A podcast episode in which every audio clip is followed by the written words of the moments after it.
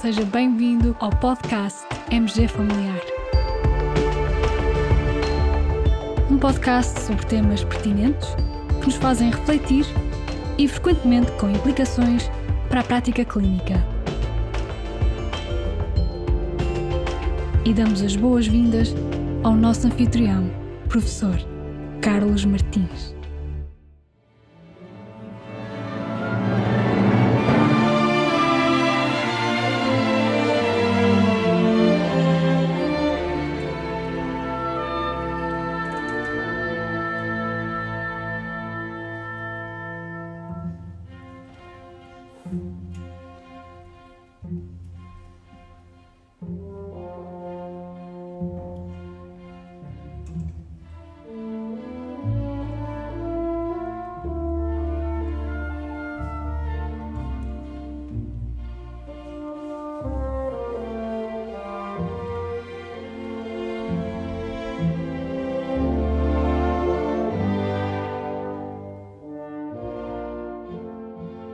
Ricardo tem sido saudável e tem 48 anos. Na consulta com o seu médico de família, coloca a seguinte pergunta: Ouvi dizer que agora se deve começar a fazer rastreio às fezes a partir dos 45 anos. Isto é verdade, doutor? Neste contexto, o médico de família deve fazer o seguinte: hipótese A. Prescrever pesquisação oculta nas fezes, porque este rastreio está recomendado a partir dos 45 anos, ou hipótese B não prescrever a pesquisação oculta nas fezes, porque este rastreio está recomendado apenas a partir dos 50 anos. Caros colegas, o que está aqui em causa é a idade em que se deve iniciar o rastreio do cancro do cólon e do reto, nas pessoas sem outros fatores de risco, ou seja, pessoas sem sintomas nem história familiar de cancro do cólon e do reto. Estas pessoas também são referidas neste âmbito como sendo pessoas de risco médio para o cancro coloretal. Este quiz vem a propósito de uma revisão recente por parte da United States Preventive Service Task Force das suas recomendações sobre rastreio do cancro do cólon e do reto. Desde há muito, mesmo há mais de 10 anos, que esta Task Force, assim como outras instituições, incluindo a nossa Direção-Geral de Saúde, recomenda este rastreio a partir dos 50 anos de idade nas pessoas de risco médio. Contudo, na revisão mais recente das suas recomendações, a Task Force dos Estados Unidos manteve como recomendação de grau A o rastreio entre os 50 e os 75 anos de idade, mas também recomenda o rastreio para o grupo etário dos 45 aos 49 anos e sendo esta uma recomendação grau B. E isto constitui a principal novidade da revisão destas recomendações por parte da United States Preventive Service Task Force. Antes de falarmos um pouco mais sobre este rastreio, é importante esclarecer a diferença entre uma recomendação grau A e uma recomendação grau B. Para esta Task Force dos Estados Unidos, uma recomendação grau A é uma atividade preventiva em que existe um elevado grau de certeza de benefício para o paciente proveniente dessa atividade. E esta expressão, um elevado grau de certeza, significa que a evidência que fundamenta essa recomendação inclui resultados consistentes de vários estudos de boa qualidade metodológica aplicados em contexto de cuidados primários e orientados para marcadores relevantes para os pacientes, sendo improvável que a recomendação venha a ser fortemente afetada por resultados de estudos futuros. Portanto, isto é uma recomendação de grau A.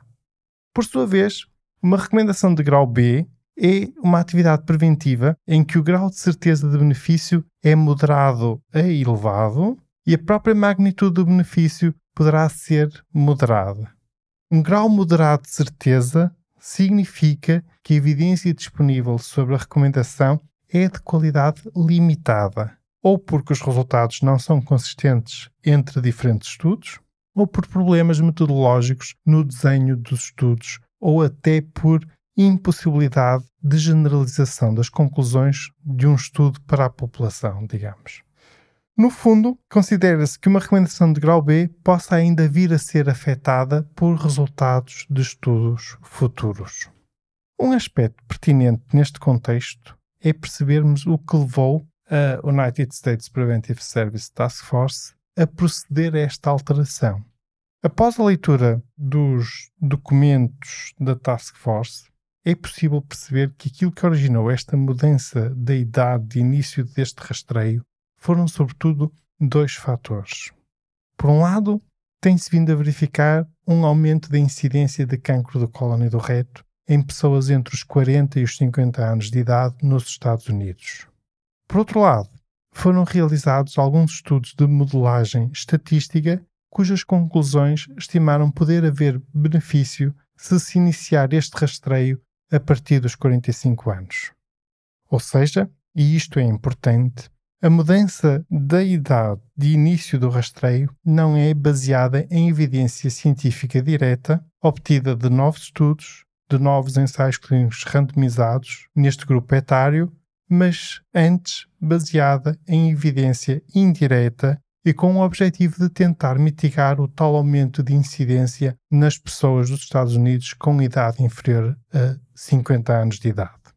Além das recomendações para os dois grupos etários que já referi, a Task Force dos Estados Unidos também considera que este rastreio possa ser oferecido e ponderado seletivamente nos adultos entre os 76 e 85 anos de idade.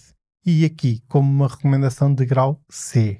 E acrescento agora uma nota pessoal. No fundo, manter o rastreio para além dos 75 anos poderá fazer sentido, sobretudo naqueles que apresentem um bom estado geral de saúde e tenham uma esperança média de vida superior a 10 anos. E ainda mais algumas notas destas recomendações. Nesta revisão, a Task Force dos Estados Unidos incluiu 33 estudos originais que avaliaram a eficácia deste rastreio comparando rastreio com não rastreio. Apesar de existir evidência científica de boa qualidade de que este rastreio reduz o risco de mortalidade específica por cancro do cólon e do reto, continuamos a não dispor de evidência científica de que este rastreio reduza a mortalidade por todas as causas. Em relação ao método e periodicidade de rastreio, a Task Force dos Estados Unidos considera que este rastreio poderá ser implementado através de uma entre seis alternativas ou seja, seis diferentes métodos. Todos eles, digamos, legítimos no parecer da Task Force dos Estados Unidos. Então, um possível método é a pesquisação oculta nas fezes anual. Segundo método, estudo de DNA das fezes associado à pesquisação oculta nas fezes cada 1 a 3 anos. Terceiro método, colonoscopia virtual cada 5 anos. Quarto método, fibrosigmoidoscopia flexível cada 5 anos. Quinto método, fibrocicomodoscopia flexível cada 10 anos associada à pesquisação oculta nas fezes anual. E sexto método, colonoscopia total cada 10 anos.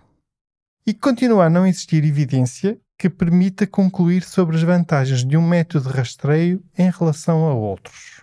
Aguarda-se para breve alguns estudos e resultados desses estudos que nos poderão ajudar a esclarecer a grande pergunta que continua por responder. Será que se realizarmos este rastreio usando como método de rastreio, por exemplo, a colonoscopia total, isso permitirá salvar mais vidas do que usando, por exemplo, a pesquisação oculta nas fezes isoladamente como método de rastreio?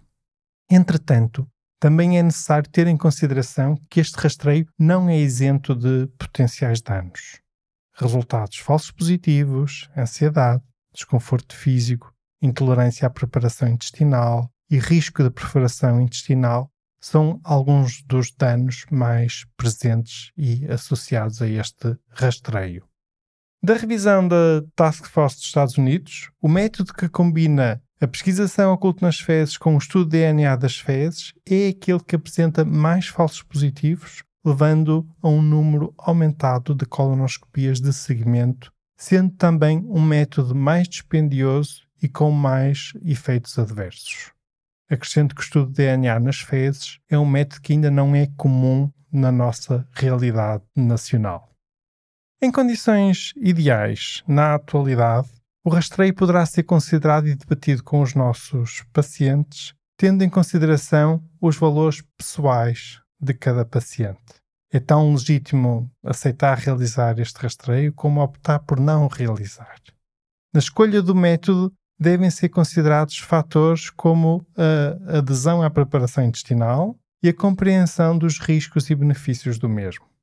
Finalmente, sob uma perspectiva de um programa de rastreio de base populacional, também é necessário pensar-se na logística e nos recursos disponíveis, e esse é um dos fatores que tem levado a maioria dos países europeus a optar pela pesquisação oculta nas fezes como teste de primeira linha neste rastreio. Em Portugal e na maioria dos países europeus, este rastreio está recomendado a partir dos 50 anos e, juntamente com este episódio, partilhamos as recomendações do Programa Nacional para as Doenças Oncológicas no Serviço Nacional de Saúde. E, claro está, também partilharemos as recomendações, as novas, da United States Preventive Service Task Force. Portanto, não havia propriamente uma resposta correta ao nosso quiz. As duas hipóteses poderão estar corretas conforme as recomendações em que nos basearmos. E, entretanto, aguardemos para a evolução da evidência científica para vermos se se justifica mesmo mudar a idade de início de rastreio ou não. E estamos a terminar este episódio. E de que é que vos vou falar agora? Pois é, a nossa sugestão musical. Estou certo que já identificaram a música Yesterday dos Beatles. Contudo, algo que muita gente não sabe é que a história desta, que é uma das canções mais tocadas de sempre, passou por Portugal, pelo nosso país. A melodia desta canção terá surgido durante um sonho na mente de Paul McCartney. De manhã, ao acordar, ele foi logo ao piano para anotar a composição musical de forma a não se esquecer da melodia. Isto ocorreu em maio de 1964 no Reino Unido. Depois, é curioso, mas Paul McCartney teve receio de estar a plagiar uma música que já existia. Então, durante algum tempo, mostrou a melodia e questionou vários editores e produtores musicais para perceber se a sua melodia era mesmo uma melodia original. De seguida, o problema foi a letra e o título da canção. Quer John Lennon, quer Paul McCartney não conseguiam encontrar uma letra que lhes parecesse adequada para a melodia. Nesse período chegaram a atribuir-lhe o título Scrambled Eggs, ovos mexidos. Até que, durante uma viagem a Portugal, em maio de 1965, Paul McCartney começa então a escrever a letra à volta da palavra Yesterday. E assim chegamos à letra com que esta canção foi lançada. E já agora, recentemente foi lançado também um filme com o mesmo título, Yesterday. É um filme bem divertido, relacionado com a música dos Beatles, bom para relaxar e para se ver, por exemplo, após uma semana intensa de consultas. Caros colegas, por hoje é tudo. Deixo-vos com estas sugestões, uma sugestão de música e de filme. Fiquem bem, continuem bem e até ao próximo episódio. Yesterday, all my troubles seem so far away. Now it looks as though they're here to stay. Oh, I believe in yesterday. Suddenly, I'm not half the man I used to be. There's a shadow hanging over me. Oh, yesterday came suddenly. Why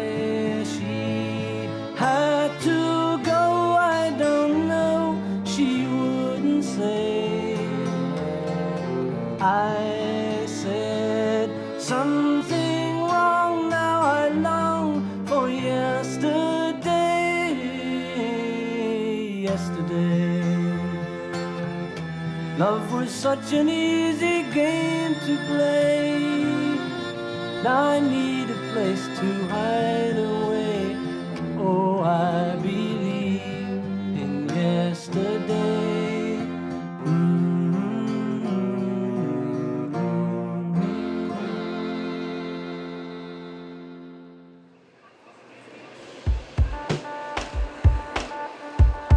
terminamos assim esta edição do podcast MG Familiar.